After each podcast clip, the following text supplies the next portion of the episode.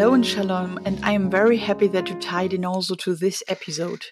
Maybe the title would be very interesting for you. Bullet journaling is like Lego? Yes, but why? So, as I said, I am very happy that you tied in also to this episode. That will be the first episode published in German and in English, but I started with the English record. So, take your favorite drink, lean back, and listen to this podcast episode. Bullet journaling is like Lego? Yes, it is, because every brick counts. The bullet journal is a modular system. It is not fixed and nothing is worked out from the beginning to the end. Because it refers to your life and not to the life of somebody else. Every piece has a function. It depends on your own goal. And that is the reason why you and I never should copy the bullet journal of another person. No one lives your life, and your goal in bullet journaling should depend on your questions in life. Are you annoyed with the searching of your task lists? Do you want to be more reliable? Do you deal with fear? Well, with a feeling of fear and self doubts, then this could be your intention to start bullet journaling. Bullet journal will become whatever you think it should be it is a journey of self exploration. You reflect on your life and your needs and your current circumstances. So, it is very important that you define clearly your goal in bullet journaling. And I can tell you that this is not fixed. If you write down your intention in your bullet journal, now it doesn't mean that you are connected to it forever. It just reflects on what you are, and that could change and that's okay. Maybe you know that there are two circles connected to the bullet journaling, and that is what and why. And in the middle is the purpose of your bullet journal. So if you want to be more reliable, it is okay. Then it is your intention. And as I said, it's a journey. You can never measure your goals in numbers. That is not the intention of the bullet journal method if you are more confident with yourself because you start to have your task list in one place, you have your goal and you are on the way to reaching it. And if your goal changes, it is also okay. Because when you change as a person, your goal can change, as I said already. And that means that you have to be confident with your goal. And that is one of the reasons why people often stop bullet journaling because they don't have a clear intention. When I go back in my bullet journal history, I can say that it is a very, very open space. And there has been a very open space because I had no intention. I just copied what I saw on Instagram. And that is that is not the reason for bullet journaling it doesn't help you anymore to copy other people's bullet journals. And if you see a collection that is impressive for you and you think maybe it fits my life, that's fine.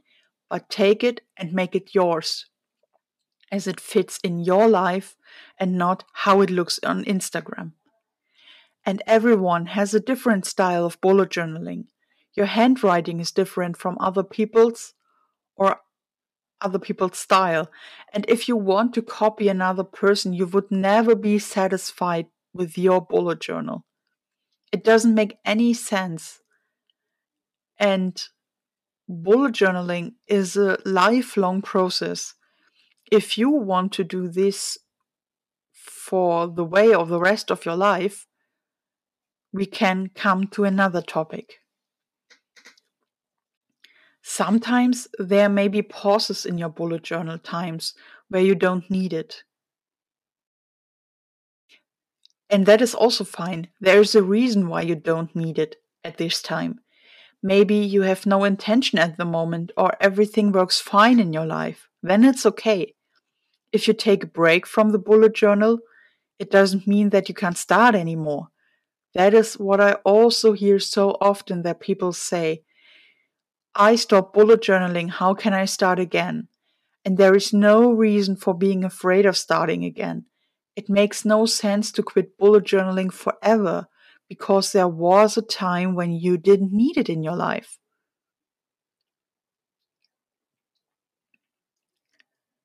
And the point of the why is so important. I also say it in my one on one coachings. You have to find your why from the golden circle of Simon Sinek to know who you are and what you want to be. And here also again is a connection. I already had an episode about this. But here, your why makes what you show outside. And if you don't know your why, what do you show outside? Nothing. You are not satisfied. Maybe you are sad, you're tired, you're angry with yourself, and you're searching for perfectionism. And there is no perfectionism in bullet journaling possible.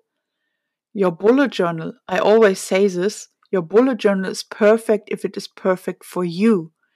And if you want to have your perfect bullet journal, it doesn't mean that it is in connection with perfectionism. That is a very, very big difference. Because if your bullet journal is perfect for you, it means it works. It helps you in your life and it draws you closer to your goal. And that is a reason why it is so important. I want to make an example or open up an example. Maybe you say you want to bullet journal to be more grateful you have different possibilities. You can do this in a gratitude log on a single page.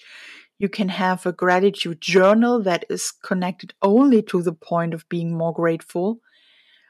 And then you maybe use your daily log to pick up all these little things in daily life that make you grateful.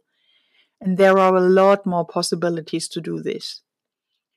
You can also include being grateful in your whole bullet journaling and you also can separate it. But it is so very important that you build up structures that help you. You have the chance with bullet journaling to put everything together in an open system. And this open system is something that makes the bullet journal method so, so complex. And the reason why many people think they are not perfect enough for bullet journaling is that they don't understand this open system. And that is something that I try to show in my bullet journal course. I show you from the beginning to the end. At this point, we have an end. It's not an open end because I can't handle this to make an open end course. It's a video course, and I show you from the beginning to the end how you put all these complex things together. And Every brick of the bullet journal method is like a brick of Lego. On the first hand, you have only a lot of bricks lying around you. And when you put it together, you get a figure or a car or person or whatever you want to build. And so bullet journaling helps you to build up your life. It means a lot when I say to you, build up your life, but you have your life in your own hands. You can decide what you need and what you don't need. And that helps you a lot to understand that every piece of the bullet journal is a brick that helps you. In my case, all the stuff with the mood tracker and habit tracker and all the others, all the other trackers are interesting. And it's completely understandable that some people need them. But if you only have a single mood tracker, you will never notice why your mood is that way. And so I developed a spread for myself where I put my work hours, movement, sport, and mood together and also sleep. And I see, oh, I didn't move enough, so my mood is bad. Or I worked too much and had less sleep, and that is why my mood is bad. Or I am grateful for, and I know why my mood is good. Everything is fine, and that works for me. Maybe it also works for you. And yeah, it is so important that you open up these connections to yourself and to understand why you behave in the way you behave. And it is also possible to start with the bullet journal method when you take one brick out of it, for example, the gratitude log, and use it in your journal, whatever journal you have, and write down at first what I am grateful for every day then this is a kind of reflection. And that kind of reflection can help you to be more focused, more mindful, and more reflective. And being more mindful is a reason also why you can start with bullet journaling. Bullet journaling helps you to be connected to yourself to the point and place and time where you are at the moment moment and also with the person you are at the moment and maybe you can put yourself in a chair lean back and think about your future self when you start bullet journaling how would it be to be more mindful to be more focused be more grateful or be more reliable for others and if you don't have an intention for your bullet journal yet, it doesn't mean that you are not bullet journaling. I really, really want to stop this type of gatekeeping. It is always said, this is no bullet journal and this is no bullet journal, but your bullet journal is what fits most to you. And when you want everything at once, it doesn't make it any easier to start bullet journaling. Take one point, get things in one place, be more reliable, be more grateful, be more mindful, and try to find out how you can start to practice it. And now I want to take a step back and to the point, go to the point where I start bullet journaling. Yes, start bullet journaling step by step. I say this because you will never understand the whole system in one moment. It's a whole book. Yes, the method is a whole book. I don't mean the notebook.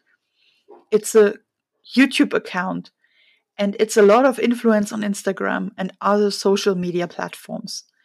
And you can find the bullet journal method nearly everywhere.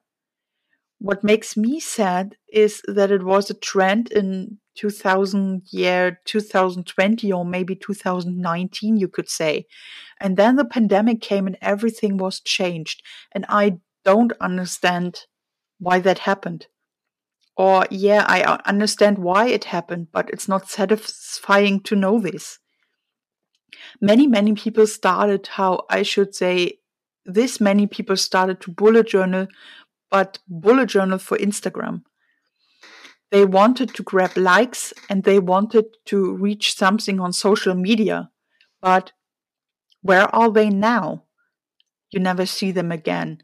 And that is very sad because maybe they also stopped bullet journaling. Yeah, their intention was to be on focus on Instagram. And I had the same reason why I started bullet journaling on first hand. And then I noticed that I never had a bullet journal. It was a mix of what I saw on Instagram.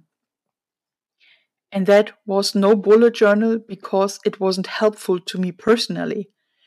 That was the reason why I only say my bullet journal was no bullet journal.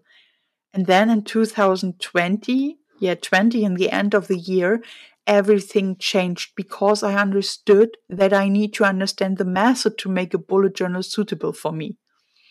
And when I understood this, everything changed. And I noticed from week to week how much bullet journaling helped me. And nowadays, it is the same thing. I always reflect on my own bullet journal every month. And I think, yeah, would that fit anymore in my bullet journal? Do I need a habit tracker really? Or do I suit the habit tracker into another complex collection? Everything is fine because now it works for me. And no, I think about it. I don't just bullet journal. And I want to come to the point that the new idea of the weekly log changed a lot for me. But I wanted to reflect on this topic in the next episode. And I think the next in the next episode of bullet journaling, because the next episode of this podcast will be an interview again with my business topic.